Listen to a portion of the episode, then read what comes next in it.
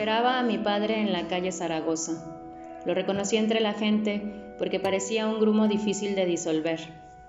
Traía puesta una playera negra, un pantalón sucio de mezclilla y las botas negras de la fábrica. Nos metimos a una tienda de mascotas en Morelos y vimos pequeños tiburones encerrados en una pecera. Después fuimos a una cantina. Nunca me había embriagado con mi padre, pero él se iba en unos días a rehabilitación. Se iba borracho, con la piel colgando de su cara y con la panza desbordándole de su cinto. Llevaba dos semanas embriagándose a diario, sus ojos eran telarañas con hilos de sangre. En la cantina me dijo, ¿te acuerdas que cuando eras niña te decía que ibas a ser líder? Tú sabes que somos diferentes, ¿verdad? Que algún día gobernaremos estas putas ganas de matarnos. El dueño del lugar nos miraba de reojo, mientras nos traía la siguiente ronda de caguamas carta blanca. Papá enumeraba acontecimientos que involucraban a las mujeres de su vida, su madre y sus hermanas. Chasqueaba la lengua, le tambaleaba la cabeza y cuando me volteaba a ver, sonreía apenas. Todas sus palabras eran un lugar común, un abrazo incómodo del que me quité despacio. Luego de tres meses, papá regresó me citó en un car junior para conversar. Baños de agua fría, cientos de cigarros e insultos, y un terapeuta que le dijo, ya basta de tu mamá, cabrón. Algunas amistades también, y una libreta escribe en la que escribió su biografía. Relataba todo con la boca llena de cebolla. Tenía catsup en el bigote y se chupaba los dedos. Le pregunté si podía enseñarme su libreta. Dijo que iba a pensarlo. Regresó de rehabilitación como un tiburón al que le extrajeron los dientes. Es un costal que ya no puedo golpear.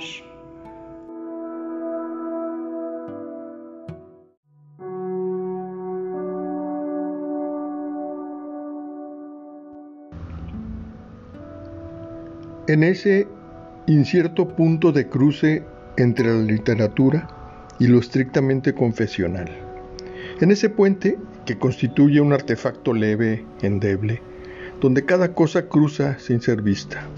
Allí se encuentra situada la escritura de Ivette Luna Flores. Y vaya, pues desde ahí nos habla, desde ahí nos llama y nos muestra sus hallazgos, su ruta. Desde ahí nos congrega en una soledad compartida. Ivette Luna Flores es licenciada en Letras Mexicanas y su presencia se hace ver en talleres, en revistas, encuentros. Luna Flores lleva la música por dentro y por fuera, la distribuye a donde quiera que la llevan sus páginas.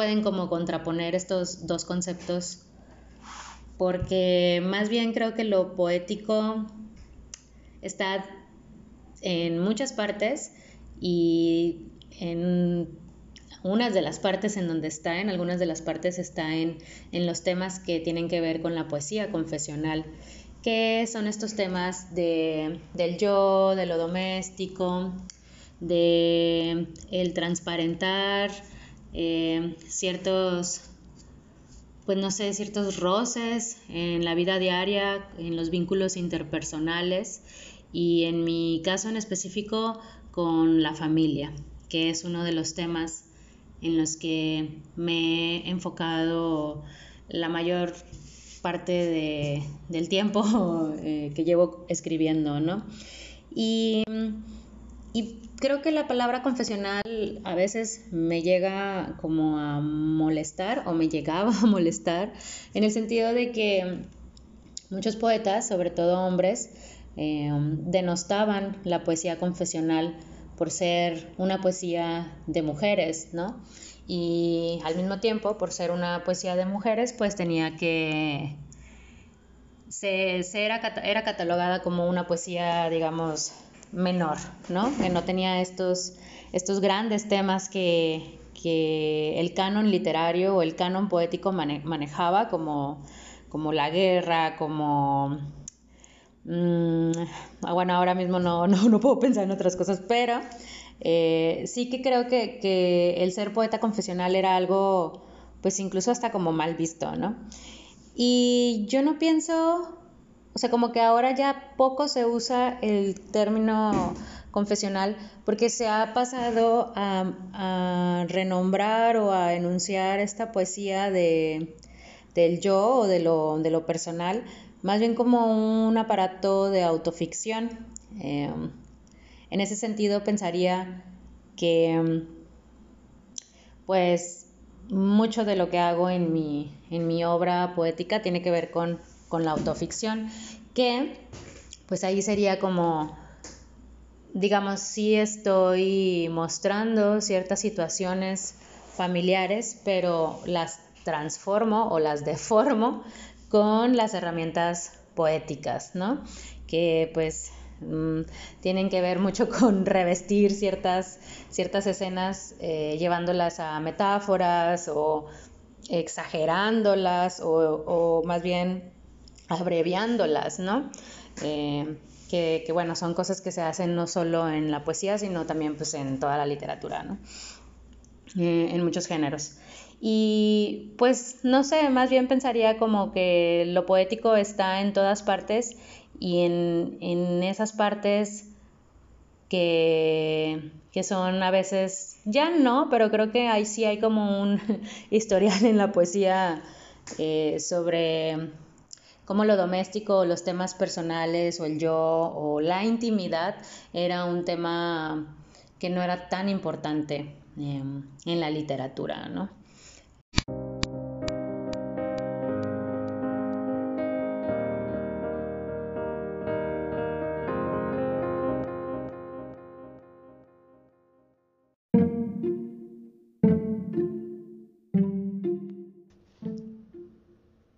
el trayecto Luna Flores hay aventuras creativas considerables que la han ligado al Centro de Escritores de Nuevo León, el FONCA, centros así.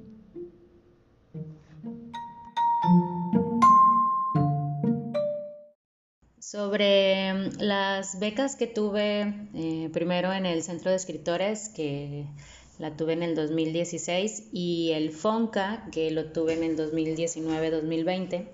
Pues el primero, el, Centro de Escritores fue un gran este, logro para mí, eh, obviamente en mi crecimiento artístico, en mi mm, impacto público, ¿no? Porque obviamente una escritora joven no es tomada en cuenta hasta que no es legitimada a través de estos em, de estas instituciones gubernamentales, ¿no?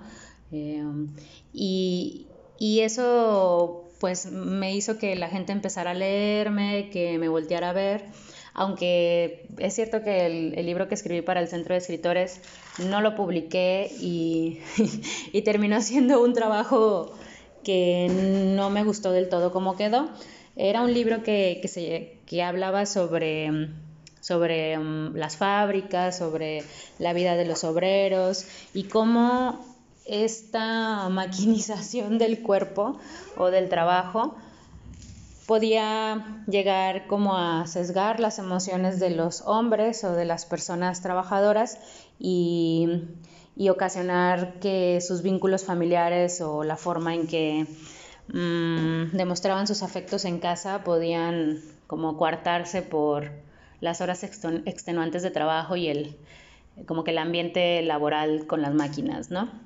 Eh, pensando obviamente específicamente en, Nuevo León, que, además yo crecí en una, en una parte de Apodaca, muy cerca de la, de la zona industrial de, de todas estas fábricas y mi papá es obrero, entonces Mm, pues de ahí partía el libro.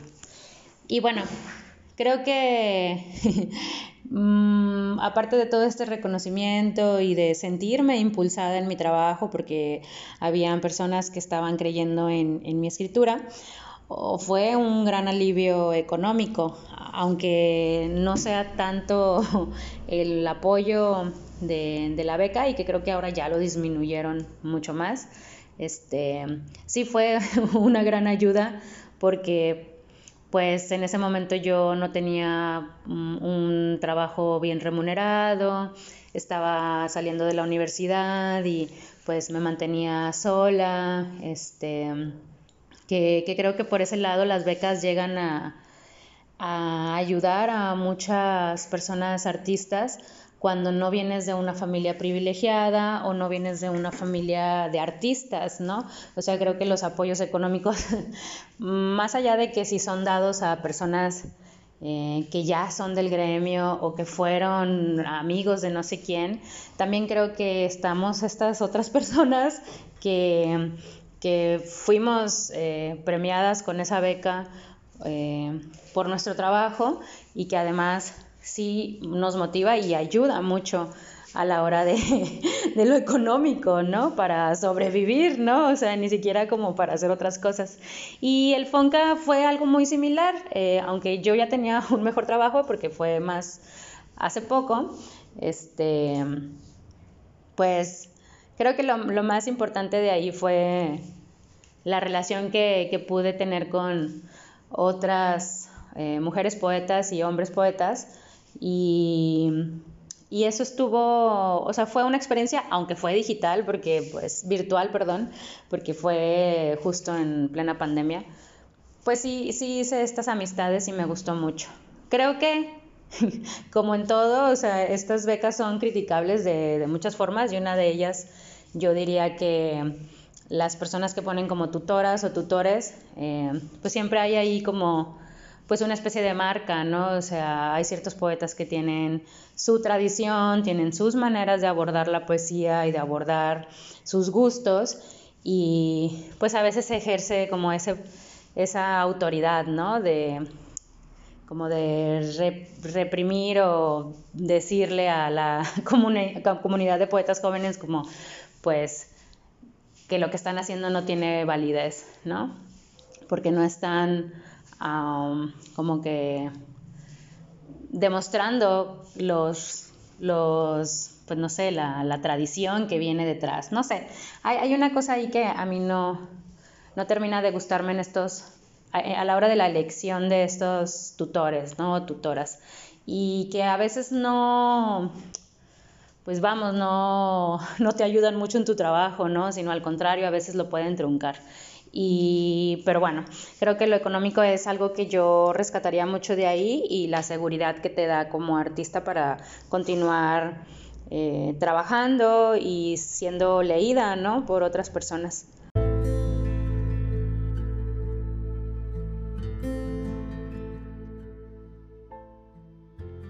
Bienvenidos a la casa. Archivos sonoros de Casa Universitaria del Libro, Universidad Autónoma de Nuevo León.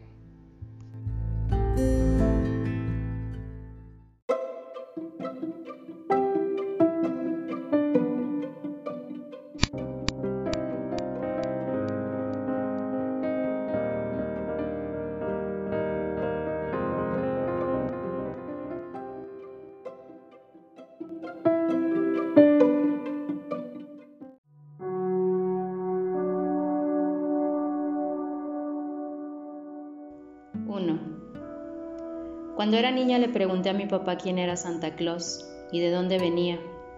Dijo que era como Dios. Ambos estaban en el cielo. Primero fue una carta a Santa para pedirle juguetes, después una a Dios para pedir que le quitara lo borracho a mi padre. Y a veces en una misma carta me dirigía a los dos. Al fin y al cabo eran vecinos. 2. Una escribe porque desea algo, en las cartas que escribía a mi mejor amiga de la primaria, decía que la quería mucho, que ojalá nunca dejara de ser mi amiga y que si por favor podría prestarme más tiempo su pluma que pintaba de colores. 3. La carta que me escribió un noviecito de la secundaria al que apodaban perro y en la que finalizaba diciendo, te quiero un... Aquí dibujó un rostro compungido y un puño golpeándolo. Es decir, te quiero un putazo. 4. En el cumpleaños número 40 de mi padre, sus hermanas organizaron una fiesta sorpresa con temática de alcohol. El pastel fue decorado con una tecate roja de betún. La piñata era una tecate enorme, hecha de papel china, y dieron bolsitas hechas con latas vacías de cerveza, que llenaron con dulces.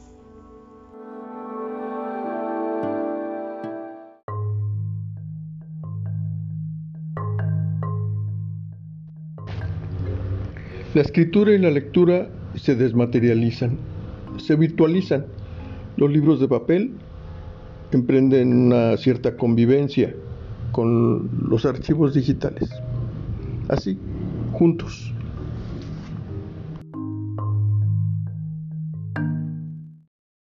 Pienso que un medio no es menos importante que el otro. A mí me parece y sobre todo en mi experiencia personal, creo que he leído tantos PDFs o libros en EPUB como libros físicos, ¿no? Y creo que lo interesante aquí es hacia a quienes les llegan los libros digitales y a quienes les llegan los libros impresos, ¿no? Y en ese sentido pensaría que, pues no sé, mi, mi experiencia como alumna de, de, la Facultad de Filosofía y Letras, eh, por la cuestión económica en la que yo estaba pasando, me era imposible comprar libros, ¿no?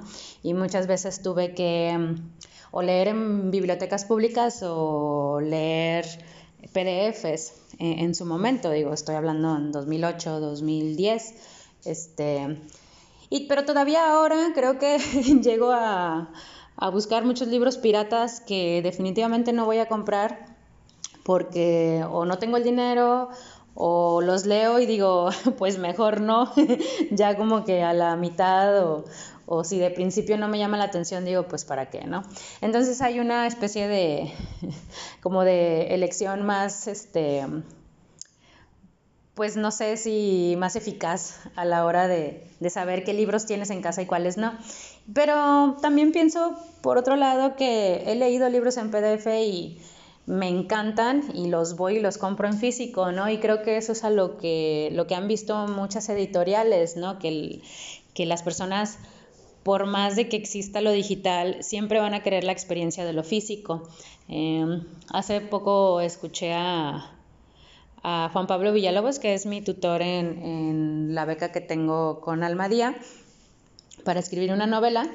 Este, él me decía eso, ¿no? Que no, no podía leer en EPUB o en digital la poesía, ¿no? Que era una cosa como de tener el libro en tus manos y leerlo, releerlo. Pues no sé, era una experiencia diferente. Y luego leí en Twitter a otra persona que dijo algo muy similar y dije, es que es verdad, o sea, mm, yo sí leo en digital poesía, más en, como en revistas online. Em, y yo misma he rolado mis libros en, PDF, ¿no? Pero, pero que sí creo que a la hora de, bueno, quiero tener este libro aquí en mi casa y, y lo releo y lo subrayo y lo mancho de salsa y etcétera, ¿no? pero son experiencias diferentes y creo que las dos son buenas. Y, eso que mencionaba anteriormente como de lo económico, ¿no?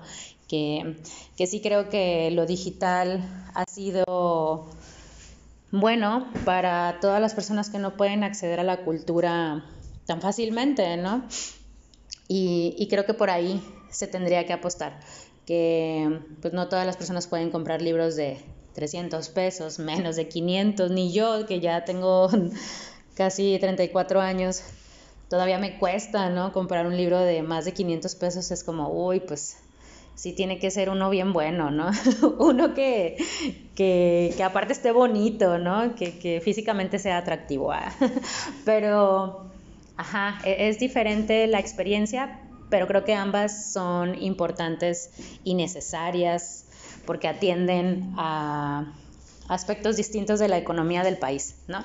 Sobre todo en en el país en el que vivimos que la inflación y muy poco tenemos casi para, para comprar los productos de la canasta básica que cada vez aumentan más y pues imagínate, para comprar un libro de 150, 200 pesos, pues ya es un lujo, ¿no? Para muchas familias y estudiantes.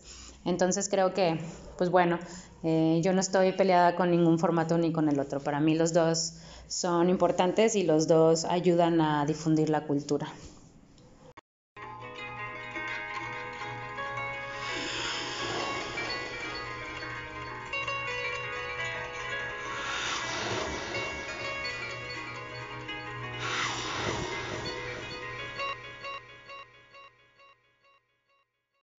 Creo que mi paso por los talleres ha sido muy fundamental y enriquecedor.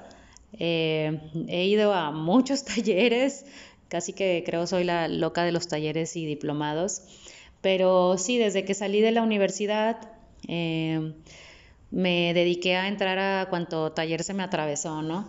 Y el primero de ellos fue con el escritor Oscar David López, que ahí aprendí mucho sobre la multidisciplinariedad de la escritura y de las artes en general. Este, estuve en varios talleres con él y, luego empecé a tomar talleres en otros lados, ¿no? Pero no solo talleres eh, de escritura y, no solo de poesía, sino también de ensayo, de, narrativa, de cuento. Y, y, también me metí a diplomados, ¿no? Eh, diplomados de poesía, diplomados de ensayo, diplomados especializados o pequeños cursos. Y esa fue como, digamos, mi, mi, yo le llamo mi maestría, sin ser una maestría avalada por un papel de alguna institución educativa, ¿no? Sino mi maestría, digamos, hecha por mí, a mi manera, eh, y pagada también por mí, porque pues aunque había muchos talleres gratis, pues ya con el tiempo, pues sí, los, empecé a pagar. Unos que no eran incluso aquí de la ciudad, sino que eran impartidos por escritores de otras partes de la República.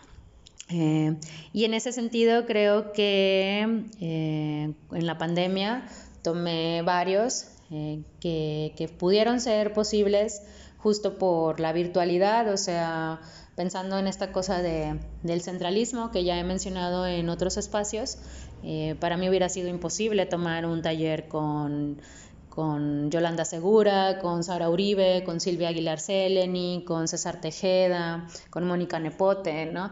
que son escritoras y escritores que yo admiro y que me interesaba mucho su trabajo y lo que tenían que decir. Y, y, todo fue virtual y a partir de eso también hice como otras amigas escritoras o artistas visuales, o sea, compartí espacios con otras personas y creo que eso es lo que posibilitan las redes sociales y la virtualidad, ¿no? Em, también en ese sentido yo empecé a impartir talleres de escritura enfocados en la familia y, y la experiencia también fue bastante fuerte y muy enriquecedora, ¿no? En el sentido de pues leer a personas de otras partes de la República o de otros países incluso y, estar haciendo como esta red de comunicación en torno a un tema y en torno sobre todo a la poesía, ¿no? Que, que luego a veces parece como increíble que la gente se siga reuniendo a leer poesía y a escribirla, ¿no? Es como, ¿para qué o qué? Dirían muchas personas, ¿no? Pero sí, o sea, creo que, que los talleres aparte de esta colectividad que se puede formar alrededor de la escritura, hay muchos encuentros amistosos, ¿no? Eh, eh, también pienso como en, las propias en los propios retos que una se pone a la hora de ir a un taller, ¿no? A mí me encantan estos talleres en donde te ponen a hacer ejercicios o te piden que, escribes, que escribas de tal tema, ¿no? Y pensar que la escritura no nada más ocurre en tu casa ahí quebrándote la cabeza de a ver qué voy a decir, ¿no? Sino que muchas veces mi poesía ha sido detonada por, por ejercicios que me han puesto en, en talleres o lecturas que me han dado ahí o cosas que se han dicho ahí. Eh, y a mí me encanta como ser estimulada a través de, de eso, ¿no? De la, de la, de la otredad y de, de estos ejercicios que tal vez yo sola en mi casa no los haría. Entonces, sí pienso que, son muy importantes y también tendría como pues mucho cuidado en elegir con quienes vamos a los talleres, ¿no? Porque es cierto que en los talleres también hay pues mucha, mucho poder, hay muchas de estas estructuras patriarcales, de abuso, de aprobación, de competencia, ¿no? Entonces yo apuesto más por espacios que donde sea una escritura que sí que sea una escritura confrontativa, pero que sea desde la empatía y desde el respeto. Y pienso que pues, durante muchos años no existía eso en los talleres literarios, ¿no? Y creo que hasta ahorita se están cuestionando y se están reformulando eh, la forma de enseñar y la forma de compartir la escritura y eso me parece muy, pues muy valiente y muy lúcido, ¿no? Eh, um, y pues eso, yo siempre aconsejo a las personas que vayan a talleres, ¿no? Que luego sé que implica una especie de justo de confrontación y de, ay, me van a criticar y me van a decir esto y tal, ¿no? Pero pues estando como que solo tú frente a tu texto va a ser difícil que tú puedas alcanzar a ver cosas hasta que las demás personas te lean, ¿no? Y es eso, o sea, la escritura también se, se forma o se escribe cuando alguien te lee.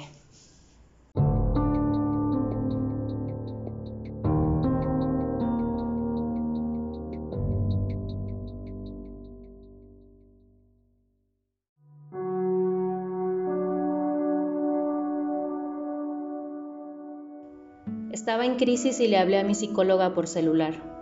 Ella dijo, toma agua. Ella dijo, respira. Ella dijo, sal a caminar, a tomar aire. Tal parecen los elementos de la naturaleza, tal parecen los elementos de la naturaleza. Agua, aire, tierra. Pero yo todo lo quemo, mi símbolo es quemar. El último elemento de la naturaleza es el fuego.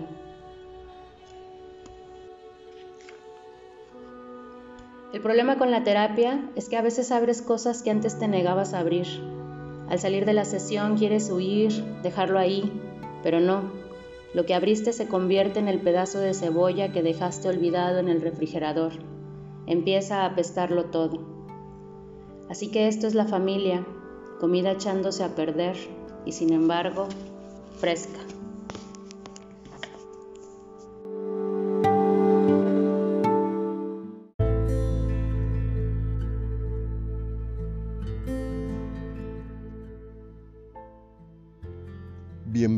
A la casa. Archivos sonoros de Casa Universitaria del Libro, Universidad Autónoma de Nuevo León.